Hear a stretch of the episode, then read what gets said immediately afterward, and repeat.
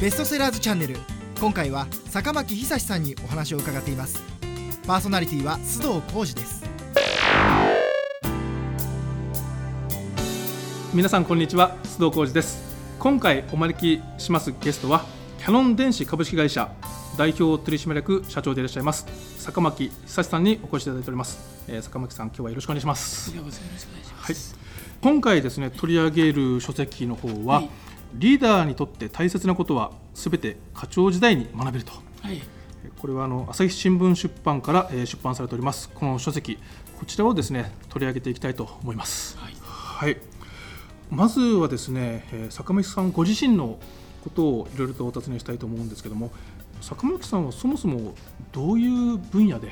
社会人最初に歩み始められたんでしょうか？私もともと技術系ですのでもともと電子工学なんですね専門がね、はい、それでキャノンに入ってからあの主にまあ、ソフトウェアとかですね。そういうのがメインでやってきましてずっともう30年間ですかね、はい、あのほとんど開発をやってきました。で、まあ、下にもちょっと帰り読んでみれば分かるんですけどね、はい、あの昔その今のジョブズさんが作ってるよりも先のその参考にするようなパソコンをみんな作ったんですよね。ジョブズっていうのはアップルのスティーブ・ジョブズ、はい、そうです。で、うん、彼がネクストコンピューターの時社長で、はい、私が開発担当の役員で2人でやってたんですよ、ネクストさんの時ですか、はい、アップルをジョブズが辞めて、はい、でどうしようかって時にね、はいはいはいはい、じゃあっていうんで私も、うん、あの一緒にやってたんですけどね開発を。はあそうなんですね。それで、うん、その前にもコンピューターたくさん作ってましたんで、はい、でぱり今最近若い人がね、うん、非常にスピードが遅いのと、あのものを覚えなくなってるんですよね。覚えないっていうのは例えば昔の設計者ですと、あの一つのパソコンのやつを20年経っても忘れながら覚えてるんですよね。で例えばこの間のその古いパソコンをみんな集めて、うんはい、で20年前に設計したやつを読んでやらせると図面なしであの全部調整しちゃうんですよ、ね。で今の設計者は図面を見せても分かんないぐらい。でそれでそのそのぐらいにその非常にこうものにこう入り込むっていうんですかね。愛情を持つっていうのが少ないんですよね。あのこのご著書の中にですね特許の明細を600以上、うん特許になったのが大体600件以上ですね、はい、坂巻さんご自身が携わった、書いてですね。書いたやつが。携わったの持ってあるけどね。もっとそうですね。実はその3倍部下に譲ってると。そうですね。今今でもそうですね。今でも社長になってからも、はい、あのこのうちの7割ぐらい私が書いてるんですよね。ということはこれあの発明家でもいらっしゃるというふうに。発明っていうよりもね、はい、発明っていうのはかっこいいですけど、はい、あれは要するに人の話聞いて、うん、こっちの話とこっちの話を聞いて足して2で割るとね、はい、大体いい間なんですだから要するにこっちの人の話のシーンをよく聞いて、こっちの話を聞いてああじゃあ両方のどこを取ればいいのかってそれを足し算していいものができてね、これはねジョブスの感覚も一緒なんですあれは、はい、あの新しいものって彼本当の技術はないんですね、はいはい、いつもこっちの話こっちの話聞いて、うん、じゃあ俺の今度は次の時こういうそこに入れようっていうね、うん、その組み合わせの妙なんですね、う。ん、で技術っていうのは大体本当に新しいものを作るなんていうのは、うん、50年に1個とかね100年に1回でそれに巡り合わせかどうかなんですよね。だからみんな iPad、iPhone で新しいっていうかしないけど、うん、あれは決して新しい技術じゃないんですよね。ちょうど時代に合うように昔の技術を組み合わせただけなんですよね。あの坂巻さんご自身はこの VTR の基礎研究だとか、輻射機これコピー機ですね、ええ、その開発。あとワープロの開発、え、そういったこともご自身で全部会社にやってから、新製品は全部携わられましてね。携わってない大体あの記者機が売れる前このぐらいでいいんじゃないかってなると、はい、前もういいわって言われてね。次はそのワクチン作れとかね。当時はキャノンでキャノンっていうのはあの当時の規模っていうのはどんな感じだったんですか私が入った時はね私がねだから750人ぐらいですかね。規模としてはね。はい。それは今から比べると今は全世界で10万人ぐらいですからねじゃ本当にまだまだそれそのベンチャー企業と言っていいくらいの。もうキャノンベンチャーですよね。カメラ1本のね、うん、でカメラで4年に1回ずつ赤字になってるから。オリンピックが終わるとカメラが売れない。で赤字になる。でまあ、そういう企業を会社をどうしたらばそのこの波のない会社にするかっていうのが私らが入った時の基本テーマでしたね。はあ、それで坂本さんはそういった開発にも携わり当然これは経営全体その管理の方も見るようになるんですよね。それはだいぶ後ろになってからですよね。最初はひたすらものづくりで、はい、あのみんながその作ったやつがその新しいものを作って、うん、で早く作って営業が売れるようにっていうその例えば口焼きを売ってるとファクシミリがないと売れないから、ファクシミリ作ってくれって言うと、もう即私のとこに来て私が作り出してねでワープロも同じでね、はい、負けそうだから早く作れとかね。そういう感じでずっと追っかけてきて、はい、でその当時私がいいんじゃなくてやっぱり部下もしっかりしてるんですよね。でその部下のいい部下っていうのはやっぱりものに愛情を持ってね。であの本当にこう侵食忘れてやるんですね。だから20年経っても忘れないんですよねものだからそういう人たちが今いなくなったんで日本が韓国にも中国にも台湾にも負け出してるんですね。要するに情熱を強いことで。私もそれをあの考えててね。それでやっぱりその大体その管理職になる前からね、はい、もうちょっと自分の考え方を持って、うん、でやっていった方がいいんじゃないかっていうんでこういう本をね、はいはい、出してみようかなと思ったんですよね。はあ、その今の、まあ、若い人たちに向けたメッセージというような感じで捉えてよろしいんでしょうか？そうですね、うん、あの昨日もちょっとある上場企業の社長と食事しててね、うんはい、でこの本を、まあ、前に送っといたんですけど、はい、できて話の中で「あれ坂本さんあれあの本は課長じゃないよね。俺に言ってるんだよね」って社長が自分から言ってね。それでこの点はすあの私もそうかんだとかね。でこれはもうみんなやってて。どっちかっていうとあの納得するのは管理職でね。で俺が言ってるやつを聞かないけどここに書いてある通りだよね。っていうあの意外とね社長さんが一生懸命読んでますね。でほら俺が言ってると同じじゃないか。っつってね なるほど。いろんな企業の社長さんが部下に対して言いたいことを代弁してる。そうそう。単純にはそうなりますねもう一人のね大手の社長はね、はい、これ坂本さんもうちょっと早く書いてくれば俺ももっといい社長になれた 社長自身が学びとして、うん、あのもうちょっと上手にやれたなとか言ってね。で私らもそのそれをこうやりながら自分でもこれもう一回反省するのと、それと要するに今その過剰教育っていうのが合ってないような会社なんですね、うん、要するにパターンに入っちゃって、はい、で座学であの本を読んでそれでこうあの過剰で最も出来の悪いような人が教育するんですよね。大体教育の人ってそのことと会社で怒られますけど、うん、あんまり教育の人っていうのは一線級でやったことない人が多いんですよね。なるほど。机上が得意な。そう机上が得意。で、でこういうのだこういうのだって理屈をいっぱい書くんですね、うんでみんな終わってくると「いやそうですよね」でで帰ってくると何もしないって。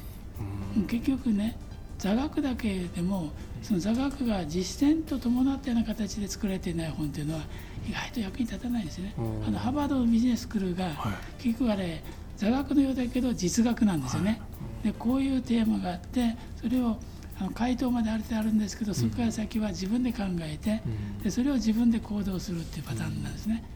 でそういうのがあのいいんですよね。でそういう経験とその両方がない本が多いんですね。でそういう意味では、あのそういう座学じゃなくて実学を兼ねたような座学のね、であのやらせるっていうのがいいんではないかってん。で,、でこういうふうにまとめたっていうことだと思うんですけどね。あの私もこの本ですね読ませていただいて思ったのはこれ経営感覚に経営視点で全て語られているという印象ね、ね、その通りですね、だから経営者が読むと反省と、はい、俺ももう一回これことをこうやり直そうっていうね、はい、だからやっぱり課長時代にその経営のセンスっていうのはもう身につけちゃうよって、だから課長時代にしっかりやってる。ん。で、逆に言うと、はい、その課長になってからで本当遅いんですよね、あ。の身につけるのは。入社ね、大体3年目ぐらいからそれで身につけ始めないと遅いんですよね。なるほど、ええ、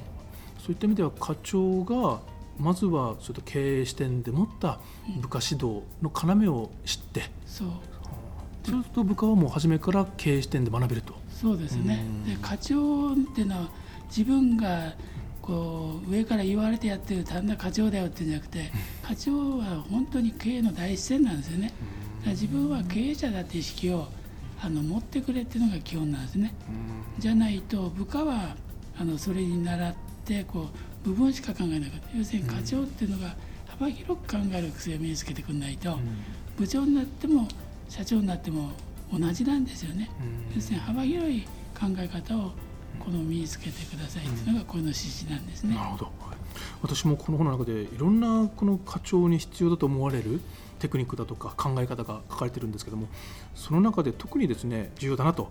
思ったことあるいはその坂巻さんが特に強く伝えたいんだなと私が感じたのは報告をするということ、それから上司を巻き込むということこの報告の方はですねこれ簡単なようで実はなかなか難しかったり、はい、すると思うんですがまずこの報告ということについて坂巻さんの方はどういうふうなことがあるからこの報告が重要なんだよというふうにお考えていらっしゃいますか？その報告っていうのはね、はい、その例えば部長なりが課長に、うん、あるいは課長が部下にね、はい、このこういうことをやってくれって指示をするわけですよね。はい、で指示をしたらばあの私っていうのは報告の義務があるって言うんですね。で今の若い人は言われると全部私が自分でねだったから報告もいらないって思う人が大体8割ぐらいいるんですよね。でもまあ報告したのかっていうといや私は指示されて権限渡されたんだからねこのままでいいんですよっていう感じで、要するに権限を渡されたら報告の義務があるっていうのを知らない人が多いんですね。で要するに報告をちゃんとしてないと何が起きるかっていうと、はい、要するに上司が10人ぐらい使っておくでしょ、うん、で1人の報告がちゃんと来ないと、うん、まあこの程度でこう考えちゃいいかなっていうんで、推測で動かれちゃうと今度は部長はもう方向間違えちゃうんですね、要するにその中で最もいいこうキーポイントのとこがこう報告がない中で推測すると要するにだろうでやるのが一番会社って怖いんですよね、だからその正しい報告っていうのが、あの必要なのは、その全てが分かって部下にやるってことはまずないんですよね上司はね。そうするとあの自分の与えた方針をずっとやってくると必ず行き詰まる時があるんですよね。で右に行こうか左に行こうかっていうねでその自分は右だと思うけど上の指示だと左かもしれないねってそのちょうどその分岐点に来た時に報告するのが理想の報告なんですよね。でその時に必ず報告するっていうのはしつこく言ってるんですね。要するにどうでもいい時に来るのはバカだよっつってね そうすれば苛立つ苛立つだけなんですね。まあ俺この忙しい時になんでそんなことで来るんだってね。大体怒られる人は大体そういう人ですね。その報告のタイミングが？タイミングが重要なんです。でその上司に報告するタイミングを教えるでしょ。はい、そうすると上として上が指示したやつがこう分岐点で分かれ目の時ですよね。で右か左かっていうのは会社を場合によっては面を分けちゃうようなところなんですね。でそれをその自分はずっと考えてるから右だと思いますけどあの部長いかがでしょうかってですね。で部長があの右でいいよって言ったらばこれはもう会社の方針が右だから安心して動けますよね。だそれをその部長もその、分かんなければもう任せちゃうわけですからね。でまた危なくなっちゃう報告に行くってね、その報告の大切さっていうのはみんな意外と知らないんです。で、はい、その危なくなったら報告に行く。これじゃ遅いわけです。遅いんですね、うん、要するに突き当たった時にどっち行くか失敗してからの報告が来るなっていうね。なるほどで,、はい、でもう一つね、はい、あのなぜその報告を覚えなさいというのはないかというと、うん。要するに自分がそのいつも行きこうぶつかった時に方向に行くでしょ、はい、そうすると部下を持った時に部下の指示を渡すでしょ、はい、そうすると部下が大体どの辺であの迷うかなって大体見当つくんですね。でその時にあの部下が来なかったらば課長さんの場合は部下のとこ行って「お前今これどうなってる?」って質問するんですね。そうすると部下が気が付いて「いや今こうなってるんですよ」って言うでしょ。そしたらそれはお前はどっちがいいと思うんだっつって言ってそしたら右がいいと思いましたらじゃああの自分がまあ右で大体いいなと思ったらじゃあやってみるって、その部下の指導のタイミングと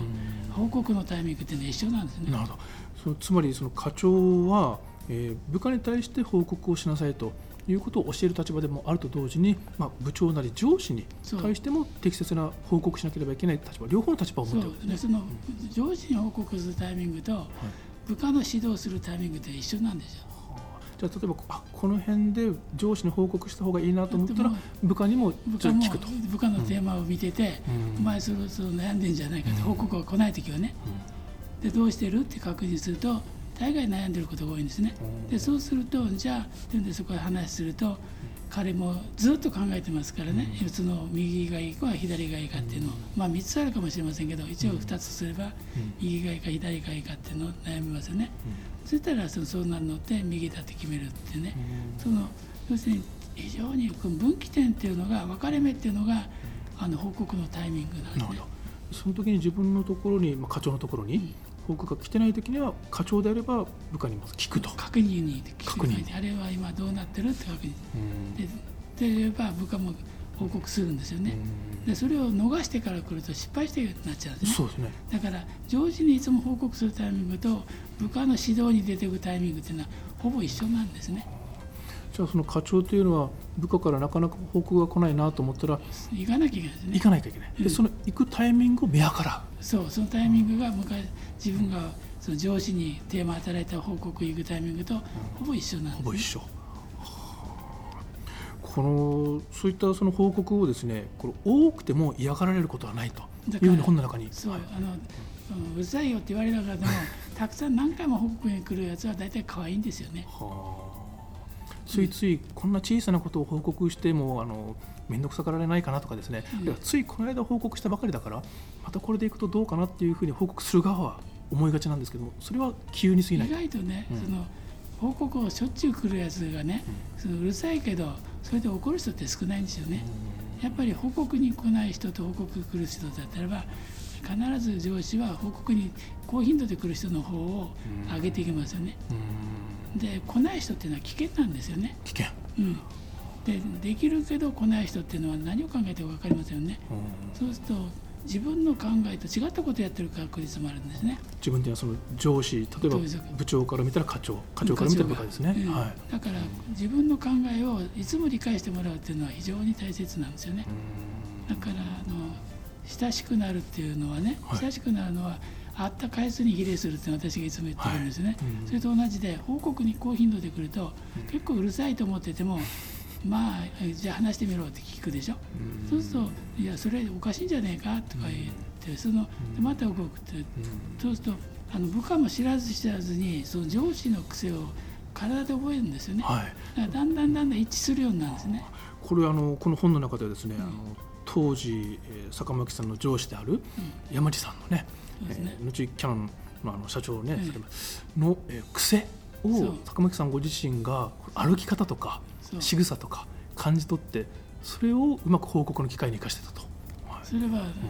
こういろんな周りの人見てるとね、はい、その怒られる人が結構上司でいるんですよね。はい、でなんで怒られるのかなって見てるでしょ、はい、あの程度の報告なら怒られる必要ないのにねと思う人が結構いるわけですよね。報告の内容は問題ない、うん、だけど怒られてる。なんで怒られる？か、うん、そうするとね機嫌の悪い時 なるほど、うん、これはね当たり前の話で。機嫌の悪い時に来ると、普通の報告でもなんだそれはっていう人が結構多いですよ、特にできる人ほど多いですね。できる人って優秀な人ほど。優秀な人ほど機嫌が悪い時に行くと上司はね、はい、これは違うじゃないかあれは違うじゃないかってこう言い出しますね。その共通をちょっと発見されたと、うん、でそれを見てると、誰考えたってあの機嫌のいい時に行くとね、で見てると交際費なんかのもらいに行く時は機嫌のいい時に言うと、うるさいことはまあそのぐらいはいるよね、うん、まあいいやってサインしてくるでしょ、う気が向ないという時は自分が使った交際費でも怒り出すから「すいません上司の使った交際費じゃないんですか」っていう。この、そうですねこの本の中にご紹介されている、まあ、エピソードはですね、この歩き方に特徴があると、うえ自分の部屋を出るときに、うえ周囲をぐるっと見回してから軽やかに歩き出す。逆にあの機嫌が悪い時は下を向いたまま歩いてさらに機嫌が悪い時はあの壁を叩きながらここまで細かにまず観察するわけですね。そう。部下も同じですよ。部下の癖を観察しておかないと危ないんですよね。課長は部下の癖を観察するだから私が言ってるのは課長で、本当に課長で人が見れるっていうのは10人ぐらいだろうって言ってたんですよね、経験的にね、はい、これね20人の部下になったら意外と課長になりたてじゃ見えないですよね。かなりいい加減になっちゃうんですね。だからその20 10人ぐらいだとよく見れますので、はい、その住人の癖をよく見るってことね、はい、でそういった癖を見るっていうのはこれは自分にとっての上司の癖を見るのももちろんだけども部下の癖。も同じですよね。でその癖のタイミングで、うん、あの要するに部下だって機嫌のいい時にやらせれば、あの仕事を一生懸命引き受けますよね。悪い時だとまたこんなつまんないものしてって言いますよね。タイミングが一緒なんですよね。なるほど。そういった観察も重要だってそれが結局報告のしやすさにつながるとそうそうすると機嫌のいい時に言えば機嫌を聞いてくるでしょ、はい、そうするとまた来いよなって言われるでしょ、うん、そうするとまた機嫌の時に言えばいつの間にかこう上下関係がなくなるような感じであのこう親しみ持って接してくれるんですね。で仕事っていうのはね、はい、課長だったらば、うん、権限が課長の範囲でしか仕事できないんですよね。で仮に上司が部長の上で事業部長が直接上司だったら、事業部長を巻き込めば自分が見かけ上は事業部長の権限を持ったのと一緒になれるんですよ。課長誰も関わらず。課長でも、でも課長のままで上を巻き込まないでやってると能力があるから、それは課長の権限を超えると越権行為になっちゃうんですね。なるほど。今のお話はこの上司を巻き込むというお話だと思うんですけども、うん、実はこの上司をいかに巻き込むかがサラリーマンとしてあるいは課長として大事だよとよく聞く話ですけども、うん、具体的にどうするのという、えー、思っていらっしゃる方多いと思うんですがこの本ではその具体的に上司を巻き込む方法、えー、それこそなるほどと思う事例がですねご紹介されているんですがそれは今高巻さんがおっしゃったようにまずは相手を観察して豆の報告ここからスタートなんですね。そうですね要するに聞いてくれるようなあの風土にしておかなきゃいけないんですね。この巻き込むというのはなんか無理やりこう自分の動機に引きずり込むとは違うわけですね。あの自然にそういうふうにね雰囲気になってしまうっていうね。なるほどでそういった巻き込むっていうのは結局今の自分の立場今自分が持っている権限をこれを広めていくということなわけですね。そうです。じゃないと仕事が小さい範囲になっちゃうでしょ？はい、そうすると自分のやりたいことができないんですね。若い時はね、はい、だからその上の権限を上司がその俺もやるよ。で俺の代わりにやってくれよって言われれば、はい、上司の権限と一緒ですから、はい、幅が広がるんですね。集める部下も、うん、あの周りもみんな広くなりますんで、はい、あの一気に仕事ができますよね。でそういったあの上司を巻き込むっていうことの、えー、それをやりやすくするためにもまずは観察して、まあ、癖だとか行動パターン、ここから報告をしやすくして、まあ、報告の頻度が増えればそれは可愛がられると。そうです、う。んこれで結果的に上司は快く協力してくれる。そうですね。であの一番なのはその、はい、よくそのそこでそのお政治とかよく言いますけど、はい、基本的にね、はい、あの言った時に「いや私これやったらこんなできましたよ」っていうよりも、うん、一言一言加えればいいんですよね。一言。ね、うん、いやあのどっちみち忘れてるから上司なんかね、はい、上司のあの誰々上司の指示でこうやったやつがねあのそのままずっと頑張ってやってこういう成果になりましたよ。よくでよくあのできましたよってっていう報告すると、そうか俺のやつうまくいったのかっていうあの非常に喜んでくるんですね。報告するときに、一言頭に、そうそう。あの前の上司のこういう指示でってね。必ず何かのたくさんの指示してるからその中の正しい指示だけ覚えて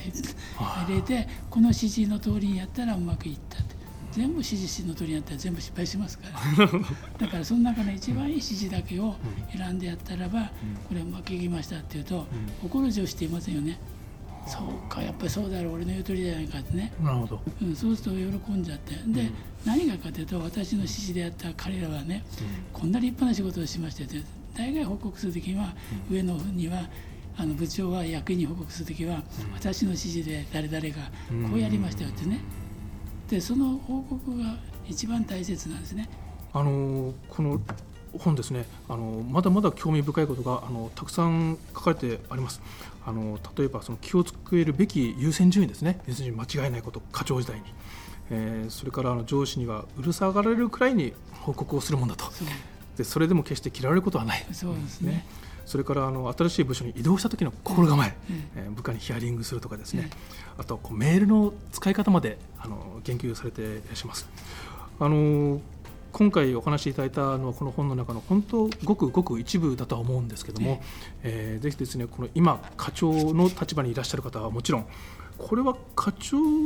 になる前の方も予習として読むのはすごくもうそれはもうすごい役に立ちますね。ねそれで、うん、若い、あの女性がね、はい、結構読んでね、はい、で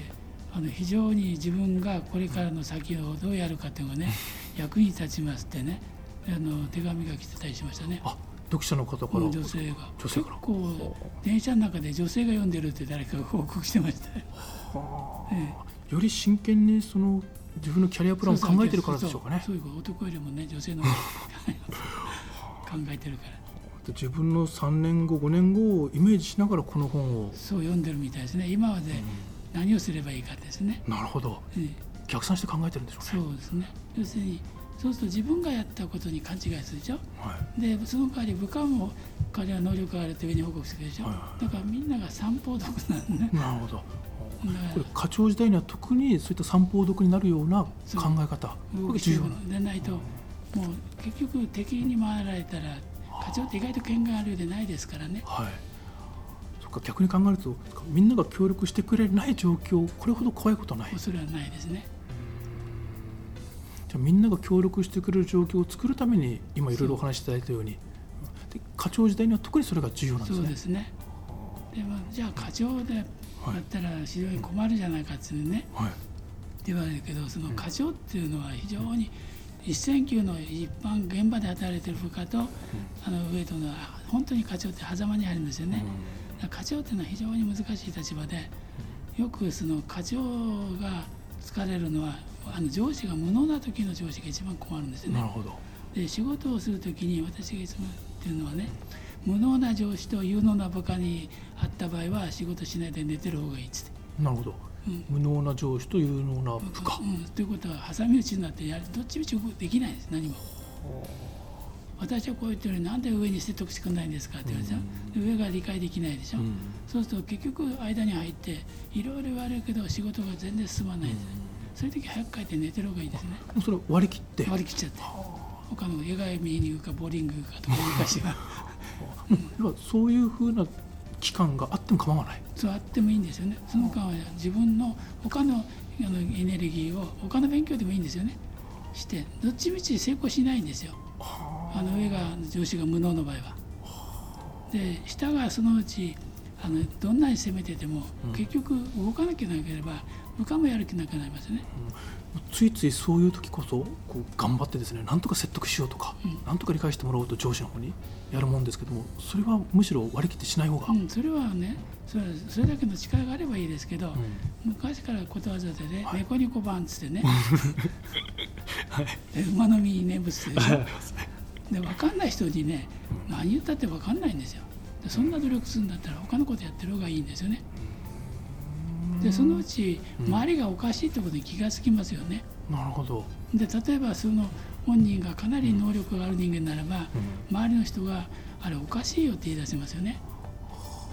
うん、だからその時は、あのそれを真面目な人って一生懸命やっちゃうと、大体その精神的に参っちゃってあの躁鬱になっちゃう人が多いんですね。真面目な人ほど。だそういう時は過去の技術をあのやつをやって特許書いてたりねあの関係ないその新しい本を読んでたり。自分を高めるための時間。あるいはリフレッシュするための時間。そうだと思ってやってればいいんです、はあ、なるほど。これもその課長時代だからこそ必要なスキルになってくるわけですね。そうすると、うん、そういうところで上手にだけどそれをあの運がいい人はいいですよ。いい上司に使った場合はね、うんだから仕事を本当に自分がやりたい時に課長の時自分の上下のとこよく見て、有能な上司でとね有能な部下の時はもう死に潜りで働けても絶対成果が出るんですね。で一番ダメなのは有能な無能な部下と有能なあの部下の時はダメですね。でまあどっちかあの頑張ればいいかなって時は、有能な上司と無能な部下ですね。有能な上司と今度は有能な上司と無能な部下に巡られた時はこれは死に潜りであると意外とうまくいくんです。死に潜りであるとうまくいく、うん、それ上司の理解があるからということですか、そう上司の理解があるし、部下が多くてもそれを引っ張っていけるんですね。要するに批判なく上もそうだ下もそうだってね。みんなできるの我々も頑張らなきゃいけないなっていうそういうムードになるんですね。でそんな会社に入ってきてる人って想像あの多少は差があってもね、まるっきりダメな人っていませんからね。そうですね厳しい面接でね、うん、やってくるわけですからね。だからその組み合わせが一番、まあ、2番目にいいんですけどね。まあ、そういうふうにこの会社全体、まあ、これあの他部署を巻き込むということもね、うん、本の中に書かれてありますけれども上司を巻き込むと同時に他部署も巻き込んでいく。そうですね。結局その一つの部署ではできないことが多いんですよね要するに大きな仕事になるとね。でその他の部署の人を例えば同じ競争相手の課長さんでもね、どうやってそれをあの手伝ってもらうか応援してもらえるかっていう、それをよく考えておかないと、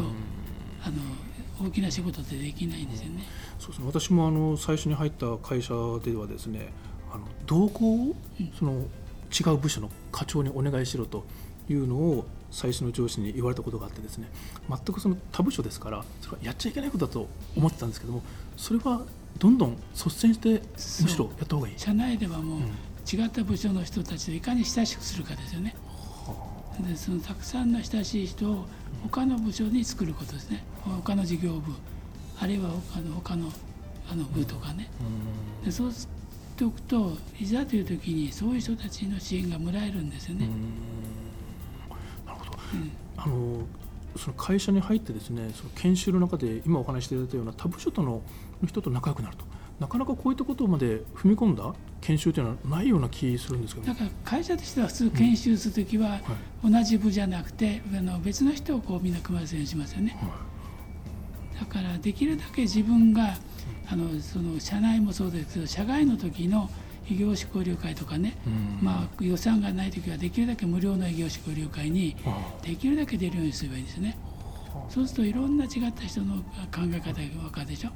で意外と異業種交流会でやると、はい、そういう人にこう親しくしてると、はい、本当に困った時っていうのはかえって社内よりも親身になって支援してくれる場合が多いんですよね。でそういう、その自分が持ってない技能のとこを外部に求めるあるいは内部の違った部門に求めておくっていうのは結局自分の能力を何倍かにするのと一緒なんですよね。そういったその自分自身の努力見識を深めていくのと同時に、まあ、上下関係というかコミュニケーション報告そして巻き込んでいくとこれが課長時代には特に重要ということですそうです部長の時には部長はもう大体課長で学んでればそのペースであれば大体いいわけですよね。うん、というのは課長と部長って何が違うかって、はい、持ってる部下の数が違うだけなんですよね。やることは同じ？同じ。事業部長になっても同じですよ。はあ、社長になっても同じですよ。やること。課長と。ということはやはり課長時代に今お話していただいたような数々のことを学んでおくことがそう。全て将来につながる、うん、単純に言うとそこで学んでおけばあとは惰性でいける。んですなるほど、うん、あの学んでない人がね要領は途中からまあ何回引っかかって上に行っていくと会社潰しちゃうんですよね。要するに過剰時代にものすごく幅広く経験して、で学んでる人だとあとはその本当に惰性でいいんですよ。じゃあ本当にこの本をですね手に取って学ぼうという方課長の方が多いと思うんですけどもせいぜいそういった課長時代っていうのは何年ぐらい続くもんですかね？長くても5年まあ、人によって違いますけどね、はい。はい、会長によっては違うけど、うん、まあ、課長っていうので、3年で外れる人ってはめったないですよね、昔と違ってね、大体でもやっぱり5年ぐらいはいるんじゃないですかね。逆に考えればそのこれそれそれから先また長いこのサラリーマン人生というか、会社勤めのキャリアを考えるとそのたった5年前後の期間をより力を入れれば後のキャリアアップ後の30年ぐらいは何もしないでいいです、惰性でね。もうその惰性っていうのはもうその課長時代に築いたスキルとかあるいは人脈、うん、それが全て生きるということなんですそれ生きるのと考え方がそのまま通用するんですよね。だからその上に部長になると入ってくる情報量が違いますけど、うん、その整理を覚えておけばその必要な情報をみんな手に入るでしょ、うん、だから要するに物量が増えるだけなんですよね。なるほど。で部下の使い方は一緒ですからね。社長になっても同じですよ部下の使い方そういった意味では本当にその課長というこのポジションなり課長時代というのはすごく重要な期間なんですね。うん、いや最も重要ですね。ここで、はい、それらの力をつけておけば、うん、かなり間違いなく上に上がれますよね。で課長にした時に自分でしっかりつけておけば仮に課長終わってもう俺はここじゃダメかなと思って、うん、ベンチャーで他に移っても大概成功しますよね。そのとこがもうだって企業の要ですからね。これあの坂巻さんご自身はそのキャノン電子の社長に就任して以降ですね。あのその後6年間で売上売上高経常利益率これ10%の企業にこう変えていったわけですよね、これ製造業で経常利益率が2桁というのはこれなかなかできないことだと思うんですけども、それの時の組織改革相当苦労されたと思うんですがそれも今お話しいただいたようなまずは課長を中心になんか変えていくなり課長の考え方っていうのを変えるというのに苦労されたことありますか？あの一番その、はい、あの人のこう意識を変えるので優しいのは、現場なんですよね。うん、でまず一番現場の人たちが意識を改革するのには意外と楽な部門なんです。あの要するに柔軟性を持ってる人っていうのはね、あの課長時代によく分かるはずですけど、あの現場の一番先端で動いている組み立てなら組み立てで、こう一生懸命ねじ締めたりね、物を運んでる人が一番柔軟性があるんですよね。でもう一つは営業でお客さんとこうやってこんな不良品持ってきやがって怒られてる営業マンが一番柔軟性があるんですね、頭は。で一番ダメなのが開発のあの部長クラスが一番ダメなんですね。頭が硬いっていう。頭硬いですだからこれを直すっていうのはねなかなか無理なんですね。そうですよね、うん、だから一番いいのはその最初にやる時はそこのあの現場の人たちの意識を変えちゃうことですね。で現場から盛り上げるのと、はい、それとそれを反対する、うん、あのかなり上位の人から解雇しちゃうってことですね。解雇ちゃう。だからどう外すってことですね。そうですね。あのこの本の中にも何回言ってもあのできない部下はもう見限るということも書いてありますけども、あの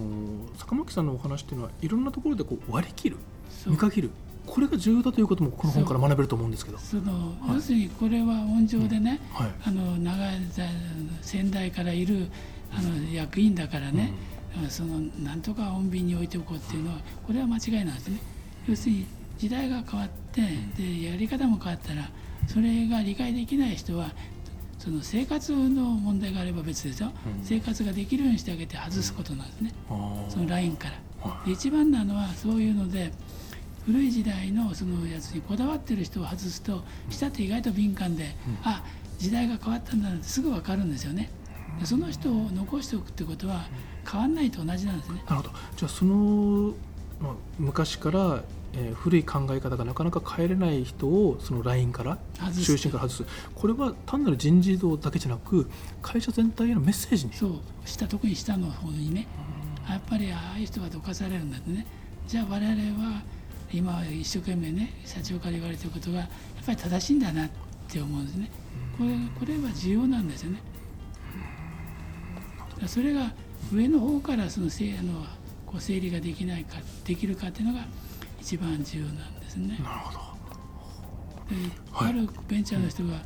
もう何年前からか相談に来て、はい、で私も新しいことを親の会を使ってね 親のとこからやっててそれを新しく変えようと思ったんだけど、親の代からいう人がね、なかなか言うこと聞かないんでって改革に苦労してるんですよですね。で一番いい方法はどうしたらいいんでしょうか、うん、それから親の代から人をクビにすることです。クビにするというのはね、生活を保障してあげて、で名誉の撤退をさせてあげること。でそれをやると必ず下の人が、あ今度の人たちの前の時代とこの一つね、変えろしてるんだなっていうのがメッセージなんですね。でやっぱりある程度そのそういう人脈で切ってみせないと分かんないですね。だけど意外と失敗する人っていうのは下の方から切っていくんですね、これは絶対ダメなんですよやっちゃね。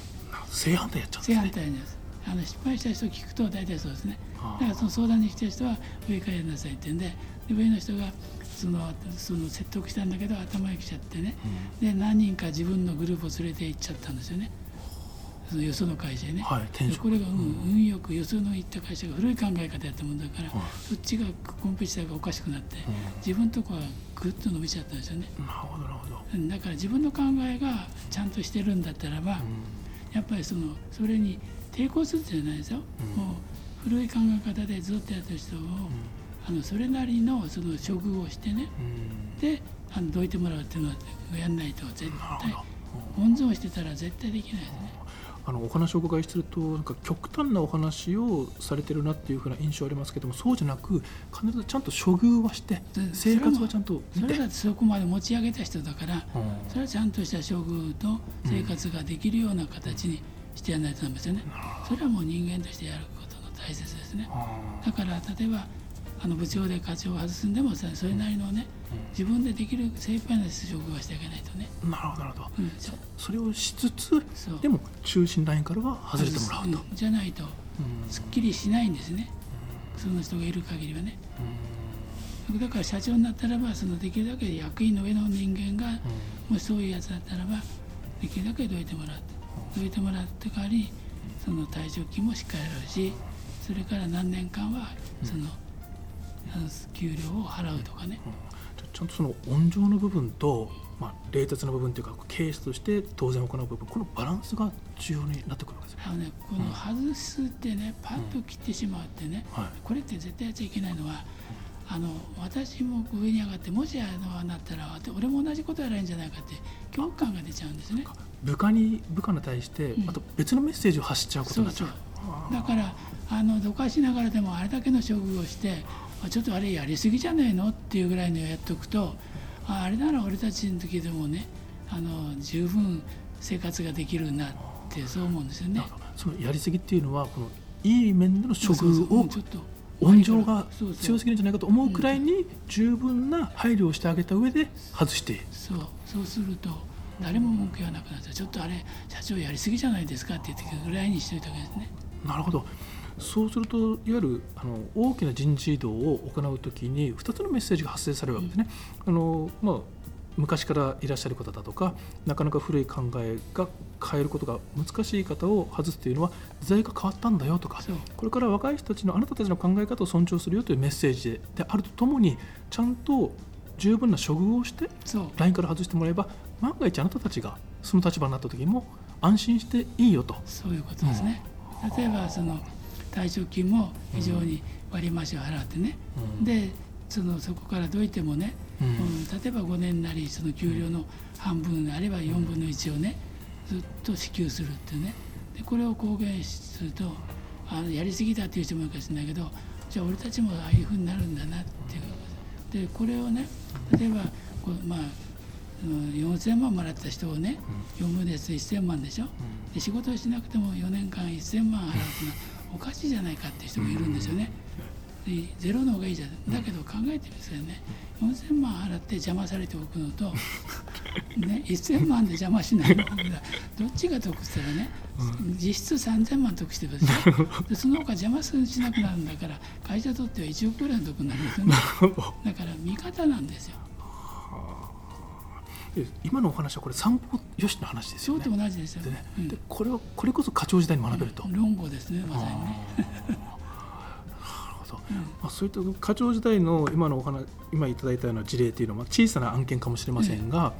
うん、理屈同じだと。そう同じです。それ部長になっても自分のできる範囲で精一杯外す時はそれなりのねあの弁護をしてやって処遇してで他に向いてるところがあったらよその分に頼んでそれなりに引き取ってもらうとか、うん、それ精一杯のことをやると部下は見てますからね。なるほど。いやあのこれ本に書かれている内容からですね本に書かれてないあのエピソードもお伺いしましたけども、うん、今その坂巻さんが社長を務められていらっしゃるキャノン電子。これ実はそのキャノンっていうあのこのグループの中の中核を占める会社ですけども今環境製品にもこう事業領域を広げられて、えー、いるということですがこのキャノン電子のちょっとお話をですねお伺いしたいんですが、えー、環境製品生ゴミの処理機こういったところまで今事業の幅広げられていらっしゃるんですか？そうですね。私はあのキャノンにいる時から、はい、あの初代の環境担当役員なんですよね。キャノンの、はい、だからほとんどまあいろいろ言う人もいますけど、うん、キャノンのあの最初に環境って言い出したのは私なんですよね。それでいろんなその方針を作ったりずっと環境の問題をやってきてね。だから東大の加谷先生とか、そういう人たちあとはあのとあの同じ生産技術の山本良一先生とかね、ああいう人たちと一緒になってで環境っていうのがやんないとこれからの企業日本はダメになるっていうのをずっと言ってきてるんですよね。もうにあの30年近く。なるほど。それ当時としてはやはりどちらかというとキャノンの本業からは違うんじゃないかというような意見もあるような分野だったんじゃないですか？当時いや意外とね、はい、キャノンっていうのは論客が多くて、はい、そういうのが好きな人が多いんですよね。で環境いいじゃないかやれよっていうのが大体上ですね。案外物好きが多かったですねけど今も多いけど。だから意外と支援が多いんですよね。でその環境をやるというとねその環境っていうと当時私らがやった頃の環境っていうととあのよその会社がすぐ反発するんでね、うん、環境なんかあって何するんだって、うん、でもね環境って当時は土壌汚染の問題が多かったんですよね。でその土壌汚染を公にすることだから嫌だって人が役員が多いんですね。でも私らが言ってる環境っていうのはもう土壌汚染はしょうがないと、これ以上ね。だから次のステップで土壌汚染が出ないようにすることとね、それとその地球環境の負荷をいかに楽にするかっていうことは、経営のねあの合理化と一緒なんですね。そういったお話もやはりその課長時代に学んだスキルが生かされてるそういうことですね。でそれからやっていくと、うん、生ゴミでもちゃんと処理してそれが日和るようにできれば非常に循環になりますよね。だからその方が得なんですね。これあの常に三方よしの考え？そう、要するに事業全体自分もよくお客様より周りもいいっていうのが絶対儲かるんですよ。自分だけがやつねいずれねダメになっちゃうんですね。大阪の会社みたくね。あのそういう今の、まあ、ちょっと事業の話をさせていただきましたけれども、えー、事業でも同じ考え方そう。事業でもお客さんには喜んでます、それと、本当にそれがね、あの世の中に役に立つ商品は絶対に売れるんですよね。そのお客さんであるかもしくはそれが課長という役職で考えれば部下であるのか、うん、ただそれが違うだけ。そう違うだけですね同じことですね考えた。はい、あのまだまだねあの興味深いお話ありますけども、えー、今日はねこの辺であの終わりにしたいと思います、えー、今日ご紹介した書籍はリーダーにとって大切なことはすべて課長時代に学べる朝日新聞出版から、えー、出版されております。著者の坂巻久さんにお話をお伺いしました、えー、坂巻さん今日はありがとうございました。どうも今日もありがとうございました